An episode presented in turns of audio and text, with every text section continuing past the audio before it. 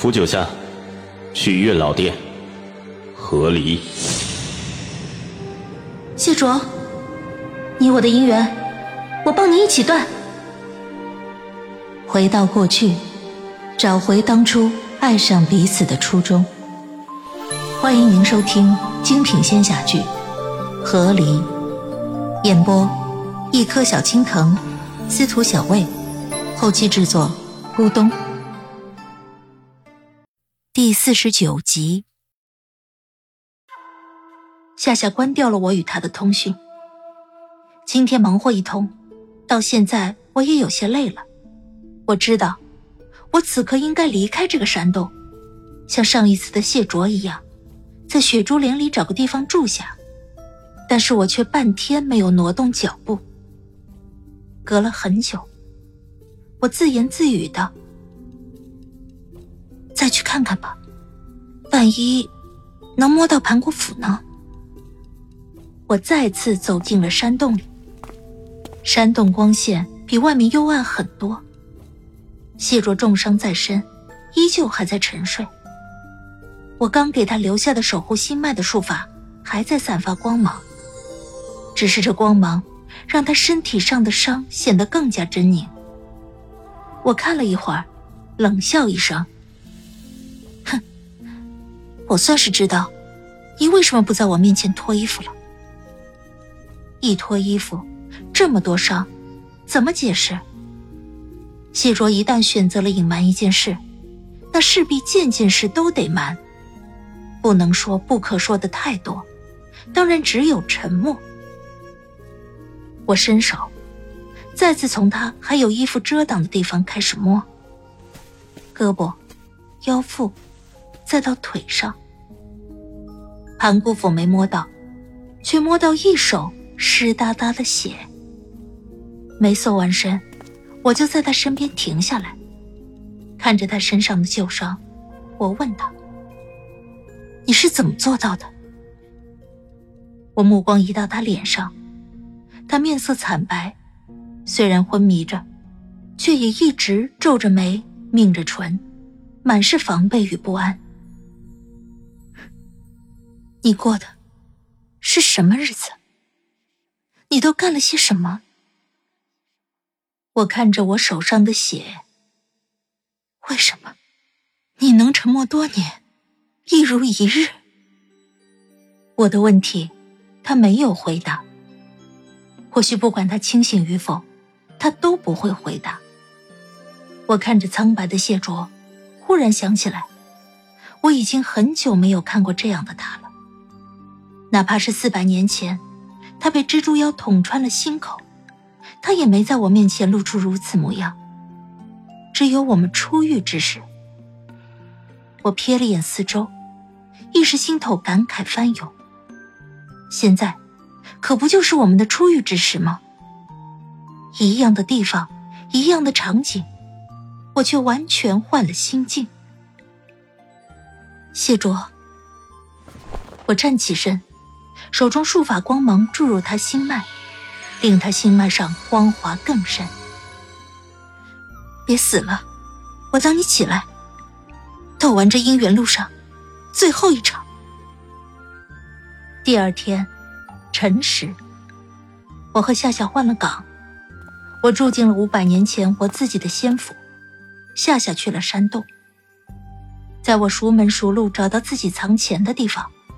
拿了钱要去找人办事时，夏夏打开了他的阴阳鱼，我眼前出现了夏夏那边的画面，画面是山洞的石壁。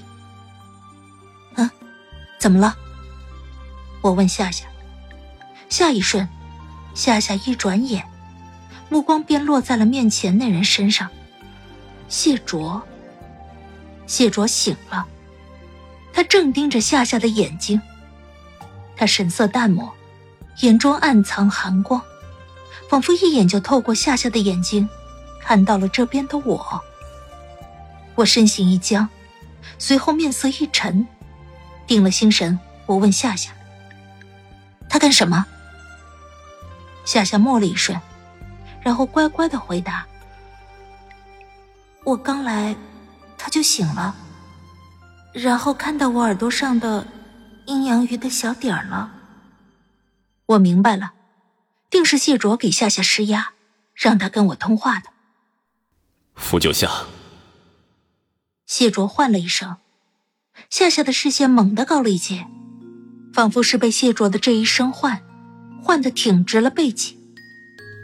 过来。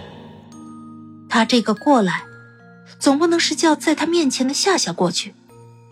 他自然是听到了夏夏跟我说话，在叫的我过去。那我能过去吗？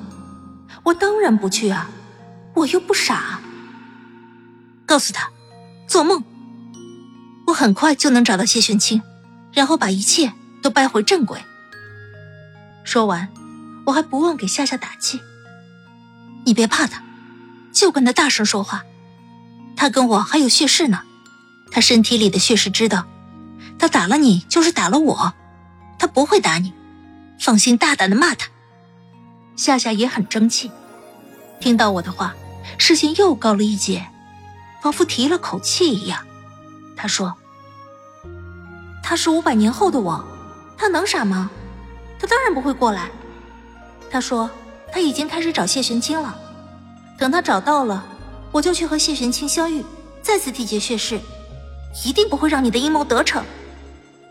是，就该这么怼他。夏夏，解气。哪想谢卓一声冷笑，满是嘲讽。哼，晚了。谢玄清有别人去救了。我愣住，夏夏也愣住，问他什么意思。夏夏几乎与我异口同声：“你什么意思？”啊？患难相救，换个人一样救。谢卓沉稳平静又冷漠的注视着夏夏的眼睛，仿佛也注视着我。让另外的人做同样的事情，不难。我当即倒抽一口冷气。昆仑二月的空气尤其的冷，直接刺得我沸腾。你，你是说？你已经安排了一个别的女仙去救谢玄清，夏夏不敢置信，我也不敢置信。我盯着夏夏眼中的谢卓，恨得那叫一个咬牙切齿。他妈的，谢卓，釜底抽薪！我是万万没想到，他竟然还有这招，他是怎么做到的？别挣扎了，傅九夏。你我姻缘，他顿了顿，断了，没他妈断。夏夏听了我的话，立即对谢卓复述：“没他妈断。”谢卓眸光微微一动，只要没有回到五百年后，这姻缘就还有救。